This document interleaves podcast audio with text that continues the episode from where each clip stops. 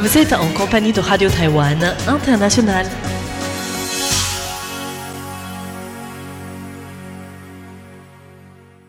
Bonjour et bienvenue en compagnie du service français de Radio Taïwan International. C'est François-Xavier Boulet pour vous accueillir et vous présenter le programme de ce samedi 19 août 2023. Tout d'abord, la revue de l'information de cette semaine vous sera présentée par Valentin Floquet, et après cette revue hebdomadaire de l'information, Valentin Floquet restera à l'antenne et sera rejoint cette fois-ci par Meg Wang pour animer ensemble le courrier des auditeurs de cette semaine, vous rappeler les concours et répondre à vos questions. Puis, en fin de programme, dans le cadre de notre fenêtre sur Taïwan, nous vous invitons à redécouvrir le dernier épisode de Clément Tricot et de son émission RTF Relations Taïwan-France avec un reportage réalisé début juin à l'occasion des 30 ans des rencontres de la radio et des 40 ans du Radio Club du Perche. Bonne écoute à toutes et à tous. Voici tout de suite la revue hebdomadaire de l'information présentée par Valentin Floquet avec pour débuter les principaux titres. Voyage au Paraguay de la Tinder. La défense taïwanaise condamne les exercices militaires chinois de représailles au voyage de la Tinder.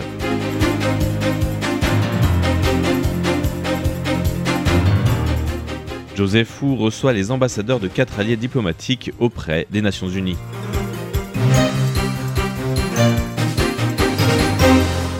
La Chine annonce la mise en place de taxes anti-dumping sur les importations de polycarbonate venant de Taïwan.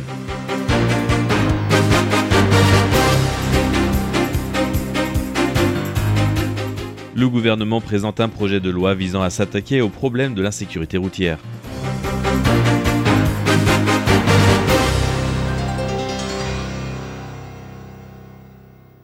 Bonjour chers auditeurs et bienvenue sur Radio Taïwan International. Vous écoutez tout de suite la revue de l'actualité hebdomadaire taïwanaise. La Tinder se rend au Paraguay pour l'investiture du nouveau président paraguayen. Cette semaine, le vice-président taïwanais, Lai Ching-de, accompagné d'une délégation, a effectué un voyage diplomatique. Ce voyage a commencé samedi dernier avec une escale à New York. Lai Ching-de a été accueilli par la représentante de Taïwan, Xiaobi Kim, et par la directrice exécutive de l'American Institute in Taiwan, l'AIT, Ingrid Larson. Cette escale est plus discrète que celle de la présidente Tsai Ing-wen en mars dernier, et les activités prévues n'ont pas été annoncées. Lai a notamment rencontré des Taïwanais d'outre-mer ou encore tenu un banquet à l'occasion avec la présence de Phil Ramos, le vice-président de l'Assemblée de l'État de New York, Gustavo Rivera, un membre du Sénat de l'État de New York ou encore Derek Slaughter, maire de la ville de Williamsport. Suite à son voyage à New York, le vice-président taïwanais s'est rendu au Paraguay pour la cérémonie d'investiture de son nouveau président récemment élu, Santiago Peña Palacios. Le président sortant a assuré son amitié pour Taïwan et exprimé ses voeux pour une coopération prospère avec son successeur et Lai Ching-de l'a remercié pour son soutien indéfectible au cours des cinq dernières années. La Ching-de a ensuite rencontré Peña ainsi que le vice-président et les nouveaux ministres des Affaires étrangères et des Finances. Le président paraguayen a réaffirmé qu'il maintiendrait les relations diplomatiques avec Taïwan et voulait approfondir ses relations par différents types de coopération et d'échanges économiques et commerciaux. Lighting Dust s'est également entretenu avec des jeunes diplômés et des étudiants de l'Université Polytechnique Taïwan-Paraguay, UPTP. À l'avenir, Taïwan continuera à coopérer avec la République du Paraguay sur cet important programme qu'est l'Université Polytechnique Taïwan-Paraguay. Et Taïwan continuera à aider le Paraguay à cultiver les talents locaux et à promouvoir le progrès continu du Paraguay. Lors de la cérémonie d'investiture du nouveau président paraguayen, le vice-président taïwanais a profité de l'occasion pour échanger avec plusieurs chefs d'État de pays qui n'entretiennent pas de relations diplomatiques officielles avec Taïwan, dont le président argentin Alberto Ángel Fernandez, le président chilien Gabriel Boric, le président bolivien Luis Arce, le président de l'Uruguay Luis Lacalle Le président du Brésil, Luis Ignacio Lula da Silva ou encore le roi d'Espagne, Felipe VI. La a un peu défini la nature des conversations. Tout le monde interagissait de manière spontanée et confiante lors de cet événement public. J'ai profité de l'occasion pour me présenter et parler de Taïwan en précisant que Taïwan était un pays libre et démocratique qui défend les droits de l'homme et qui œuvre pour la paix et la stabilité de l'Indo-Pacifique afin d'apporter sa contribution à la communauté internationale.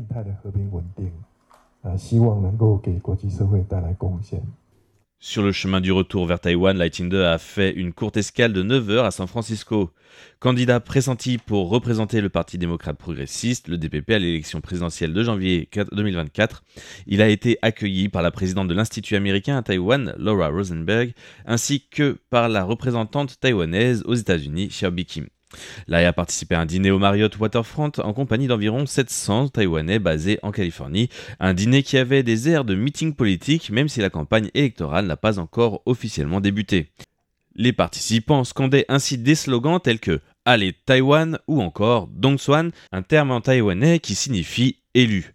Lightinder a quant à lui promis de faire de la paix son phare et de la démocratie son guide. De retour à Taïwan ce vendredi matin, la Tinde a déclaré que sa visite diplomatique avait permis de renforcer les relations bilatérales entre Taïwan et son allié diplomatique d'Amérique du Sud, où Taïwan aide plus de 200 établissements médicaux à établir un système informatique médical. Le Paraguay entend d'ailleurs coopérer avec Taïwan dans des secteurs tels que les véhicules électriques, le textile ou encore la transformation alimentaire.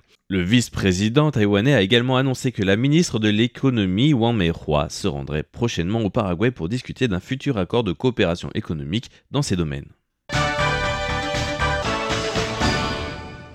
La défense taïwanaise a condamné les exercices militaires chinois de représailles. En réponse à l'organisation des exercices conjoints de manœuvres navales et aériennes annoncés ce samedi même par le commandement du théâtre d'opération de l'Est de l'armée populaire de libération aux alentours de Taïwan, le ministère de la Défense a vivement condamné ce comportement qu'il a qualifié de provocateur et déraisonnable et a souligné que face aux progressions répétées de l'armée populaire de libération, l'ensemble des officiers et des soldats de la défense taïwanaise sont prêts à répondre et sont parés à toutes éventualités. L'armée taïwanaise a la volonté résolue de se préparer à la guerre sans la rechercher et de ne pas éviter la bataille lorsqu'elle surviendra et assure avoir la capacité, la détermination et la confiance pour assurer la sécurité nationale. Selon l'agence de presse d'État chinoise Xinhua News Agency, les exercices militaires sont menés en guise d'avertissement sévère aux séparatistes indépendantistes de Taïwan pour collusion avec les forces étrangères et en réponse à leurs provocations. En réponse à l'annonce de ces exercices militaires par les forces armées chinoises, le ministère de la Défense a déclaré qu'il déploierait les forces appropriées conformément aux dispositions prévues à la gestion de situations d'urgence pendant les périodes de préparation au combat régulier afin de protéger concrètement la liberté et la démocratie et de défendre la souveraineté de la République de Chine Taïwan.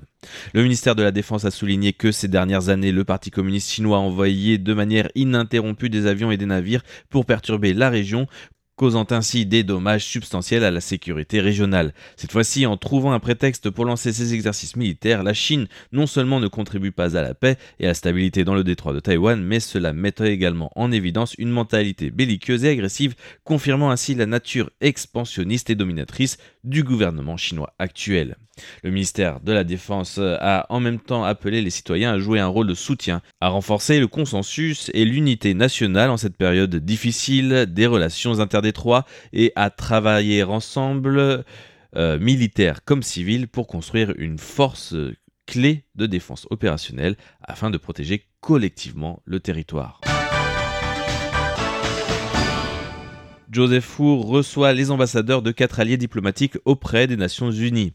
Le ministre des Affaires étrangères, Joseph Wu, a reçu cette semaine la délégation des ambassadeurs de quatre alliés diplomatiques de Taïwan auprès des Nations Unies, à savoir Angela Maria Chavez Bietti du Guatemala, Doreen Debrum des îles Marshall, Chitra Talatoka Jeremia de Nauru, ainsi que Vuile Dumisani Dlamini des Swatini.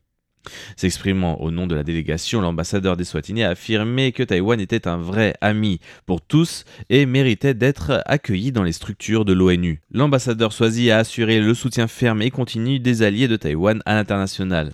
La délégation a par ailleurs visité la Commission nationale des droits de l'homme et le Centre national des sciences et technologies pour la réduction des désastres et salué le niveau exemplaire de Taïwan dans la défense des droits de l'homme et les secours. La Chine annonce la mise en place de taxes anti-dumping sur les importations de polycarbonate venant de Taïwan.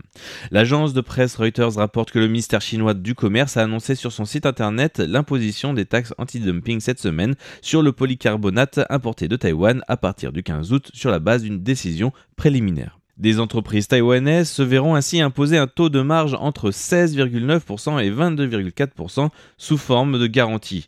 Selon les statistiques douanières, 70% des exportations de polycarbonate de Taïwan ont lieu vers la Chine, avec une valeur annuelle de l'ordre de 800 millions à 1 milliard de dollars américains.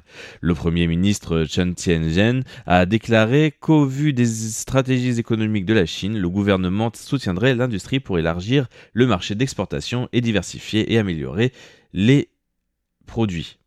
Il a ajouté que l'approche de la Chine ne contribue pas à un commerce normal entre les deux rives du détroit et est très injuste pour l'industrie taïwanaise. Le vice-ministre de l'économie Chen Zhengqi a pris la parole pour détailler le soutien qui sera apporté aux entreprises concernées. Pour faire face à ces taxes anti-dumping temporaires, nous offrons des conseils aux entreprises et des subventions pour contracter des avocats afin de protéger leurs droits et intérêts. Et nous aidons également les professionnels à diversifier le marché. C'est l'orientation générale. Le ministère de l'économie fournira prochainement plus de détails. Les taxes sont pour l'instant temporaires, le jugement final étant attendu pour le 30 novembre. Si le dumping n'est pas établi, la Chine devra restituer les taxes perçues sous forme de garantie, mais si il est établi et que les fabricants pensent que le processus d'enquête de la Chine est imparfait ou que le jugement n'est pas équitable, alors le litige pourrait être amené devant l'OMC. Le gouvernement présente un projet de loi visant à s'attaquer au problème de l'insécurité routière le gouvernement a présenté en conférence de presse un plan visant à répondre à l'insécurité sur les routes taïwanaises où 394 piétons sont morts en 2022. Au total, 3085 personnes ont été tuées lors euh, d'accidents liés à la circulation routière. Le ministre des Transports, Wang Guotai, a affirmé que le but du plan était de réduire le taux de mortalité de 30% d'ici 2030.